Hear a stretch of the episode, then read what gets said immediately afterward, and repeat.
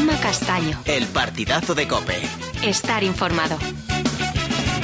Versión express del kilómetro 42. Pido perdón a Chemita Martínez, nuestro consejero delegado del kilómetro 42. Chemita. Buenas noches, Juanma. Es que no tengo razones de peso. Ya lo sabes que si hablamos de peso, el que sale peor parado siempre voy a ser yo. Sí, ¿no? eso seguro. Oye, eso me seguro. flipa, me flipa de verdad el estilo que tienes cortando la sandía. Es que Joder, es. No, eh, Mucha eh, práctica ya. Pero es increíble Lo la que no es cómo no se corta. Lo hace increíble. Y unos Hostia, pedazos es- trozos y los echa en un bol ahí grande, muy guapo. ¿Y tú has visto el color de la sandía? Sí, muy bien. Por cierto, eh, no es que coña, está muy cara la sandía, es una de las frutas que más ha subido. Sí. Creo Lo- que lo- no sé si la cantidad de, de mensajes que he recibido, la gente como que era un artículo, un artículo de lujo Sí, y que sí, no sí. todo el mundo se lo podía permitir, que debía ser, por lo que me ha dicho todo el mundo más o menos, he calculado que ha debido costar la sandía en torno a 20 euros, por lo que ¡Hala! Eh, No, me 20, dicen. 20 no creo, pero 12, 14 por ahí. Eh, eh. la calidad de la sandía es buena. ¿eh? Sí, sí, sí. Es de Joder, experimento total. Ostras. Espectacular, ¿eh? un espectáculo y estando rica la fruta. yo- luego yo contesto y digo, las copas deben estar más o menos al mismo precio, ¿no? O Pues sea tengo que- una receta para la sandía que flipas. Pues fíjate, ahora que estoy un poquito cocinilla, he hecho un Pues poquito haz de... esto, haz esto. Coges una, una bolsa de plástico como de estas de vacío, metes Sí. ahí los gagos de sandía, exprimes limón, ba- bastante, tres o cuatro limones, los exprimes bien y echas un par de cucharadas de azúcar, revuelves el, el- el líquido con el azúcar y la metes en la nevera, la dejas media hora. Media hora que, que infusiona ahí la- el limón y el azúcar con la, con la sandía. Y luego los sacas los gagos de sandía, de sandía y los pones sobre hielo picado. Flipas. Alucina, ¿no? Además Flipas. estás hablando de una receta... Hombre, si le echas este- una churrutaca de Cointreau o una cosa de esas, Bueno, igual, te queda, denota. igual te queda ya... Mm. ¿eh? Mm. Que no hemos Pues ido a. Masterchef, pero algo sabemos, ¿eh, Chema? Joder, como controla, ¿no? Esta receta está bien, esta veremos. veremos. Yo la voy a hacer sin el chorrito, ¿eh? Yo, yo Seba, la voy a hacer sin el chorrito a ver cómo... Ah, Bueno, verás, las dos versiones y tú te comes rico. la de sin y yo con. ¿Qué podemos vosotros- hacer para al menos mantener el estado de forma durante esta semana de 40 grados? O sea, que- No, a ver, la base de- de- del kilómetro hoy es el calor, pero no vamos a repetir lo de todos los años. Ya. No entrenar en las horas de mar, eh, llevar gorra, crema, no, no. Sino, le- a- hemos ido un poquito más allá.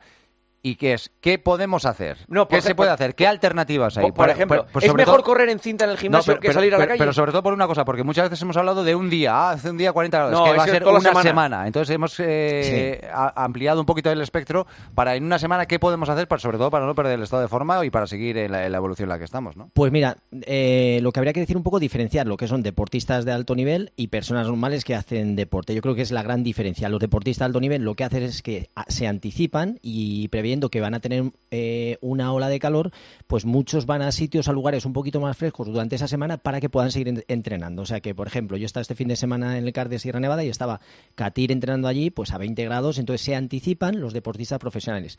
¿Qué pasa con una persona normal que entrena, que está teniendo un objetivo más o menos normal, que no es profesional, pero quiere seguir entrenando? Pues bueno, tenemos alternativas, como por ejemplo, si tienes una cinta en casa o en el gimnasio, sí que puedes hacer un entrenamiento sin esas condiciones, porque no olvidemos que no estamos hablando de temperaturas eh, que haya subido un poquito, estamos hablando de temperaturas que ponen un poco sí. En, riesgo un poco la salud. O sea, se- eh, sobre todo lo que hace que el cuerpo aumenta la temperatura y como aumenta eh, la temperatura tenemos que, a, a través del sudor y respuestas que tiene el, cuerpo automáticas ante ese exceso de calor, pues va provocando adaptaciones, ¿no? Y desde la frecuencia cardíaca que se aumenta, eh, aumenta la sudación, que casi al final esa deshidratación es en la que nos obliga a tener esos problemas que pueden dar lugar eh, incluso a un golpe de calor. Así que se plantean alternativas. Preguntabas, Juanma, lo de la cinta. Sí, puede ser una alternativa correr la cinta. Lógicamente, al ser una superficie diferente a lo que estamos habituados, tendrías que quitar un poquito de, tiempo de trabajo, ¿no? O sea, que podría ser una opción. También podría ser todos los entrenamientos cruzados, el cambiar un poco los hábitos de, dieta, intentar que sea una dieta un poquito más eh, rica en agua para que pues, eh, el cuerpo lo lleve un poquito mejor y esté perfectamente hidratado. Pero al final, el efecto de- del calor, que para que os hagáis una idea, en hombres eh, es peor que en mujeres. O sea, los, los hombres sufrimos más el, el calor y las personas de mayor edad parecen que lo soportan un poquito más. Pero Oye, perdona una cosa. Eh, ¿Ahora mismo en Madrid hay 31 grados? Seguro. sí, sí. Ahora sí. mismo, Sí, sí. eh, eh, una y 26 de la mañana, 31 grados en Madrid. sí. Sí, sí, la, date cuenta de que la mínima del día suele ser entre las 6 y las 7 de la mañana, o sea que irá bajando progresivamente hasta esa hora que llegaremos hasta 23, 24. 20 a las 7, 21. Pues Unos 21. 21 Pues esa, es la mínima del día. Pero ahora mismo 31, ¿eh? Sí, sí, sí, sí. Un horno, ese es un horno esto. Oye, Chema, y una cosa que, que te lo decía antes, Juanma, la cinta. ¿Es más fácil correr en la cinta que en la calle? ¿Hacemos menos esfuerzo si corremos en la cinta que, que en la calle o no? Sí, sí, Sí. Es diferente. Eh, por, Por ejemplo, ejemplo, si haces series, si quieres hacer 4 miles a 4.32, si lo hago en la cinta me requiere menos esfuerzo que si lo hago en la calle. Sí, por una sencilla razón. Cuando estás corriendo en la calle, tú tienes que pisar, empujar, meter fuerza al pie para poder ser capaz de meter e- esa, esa amplitud de zancada o ese ritmo al que llevas. En la cinta, si tú eres capaz de que tu pie sea muy reactivo, simplemente toque la cinta y despegue, o sea, que el tiempo de contacto sea mínimo, eres capaz de ir sin meter fuerza, simplemente despegando el pie y eres capaz de ir a velocidades un poquito más altas, con lo cual hay veces que te lleva al error, que eres capaz de correr en el gimnasio a unos ritmos eh, altos y luego cuando vas a correr en el asfalto, en la hierba, en el tartán, dices, ostras, que me cuesta más, o sea, es más fácil y te da más alegría, o sea que también puede estar bien con a nivel de estímulo y dices, soy capaz de correr un poquito más rápido. Y si tienes un pie trabajado, un pie activo, un pie en el cual hayas trabajado un poquito más, eh, se nota muchísimo, o sea, hay una diferencia de kilometraje de por hora bastante importante. Y si somos un poquito más radicales, el fin de semana parece que empiezan a bajar ya las temperaturas. Si paramos hasta el fin de semana, ¿perdemos mucho porcentaje de nuestro estado de forma? Mira, una semana sin hacer absolutamente nada de deporte, entrenando con normalidad, y dejas una semana de hacer deporte, eh, se puede perder un 10% del estado de forma, con lo cual tampoco sería demasiado problema. Eh, yo creo que el eh, la, la única historia es si tienes un objetivo, imagínate que te pilla y tienes una competición a las dos semanas, ¿no? que te ha pillado justamente en, el último momento. Pues sí que tendrías que, a- aprovechando el entrenamiento cruzado, de poder entrenar en cinta, cuando entrenas en la cinta en casa con un ventilador, para que eh, no tengas esa sensación de tanto sudor que puedas deshidratarte.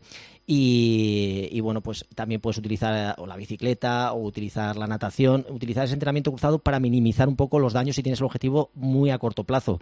Pero normalmente, como te digo, o sea que perfectamente una semana sin hacer absolutamente nada, solo te ha bajado un 10% el, estado de forma. Y otra cosa también interesante con estas temperaturas, el rendimiento de un deportista de alto nivel puede llegar incluso al 15% de, de bajada. O sea que estamos hablando de que eh, sí que de- te, te deteriora, ¿no? que te afecta muchísimo a la hora de, de poder sacar tu mejor forma. Así que el calor afecta y, lógicamente, tenemos que hablar de calor. Al final somos notarios de la actualidad. Si tenemos una ola de calor, pues los oyentes que eh, nosotros nos preocupamos por los deportistas, por el deporte y el calor, en este caso, incide de una manera clara y notable en lo que hacen los deportistas. Y con mucho calor hay que tener cuidado, hay que utilizar alternativas, hay que ser precavido, hay que anticiparse y, sobre todo, si tienes un objetivo a corto plazo, pues intentar solucionarlo de la mejor manera posible para que no pierdas demasiado ese estado de forma.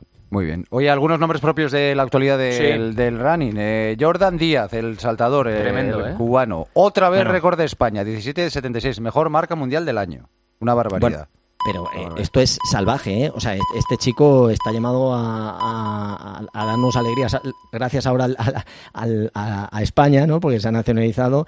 Todavía no puede competir este año en el Campeonato de Europa ni en el Campeonato del Mundo, porque creo que tienen que pasar tres años Correcto. desde la última vez. Sí. Y, pero vamos, que tenemos una opción de medalla para la, durante muchos años interesante. Un chaval muy majo, muy joven y que tiene un futuro muy prometedor y, y muy cerquita a los 18 metros. ¿eh? Ojito que seguramente lo vamos a contar en, en poco tiempo.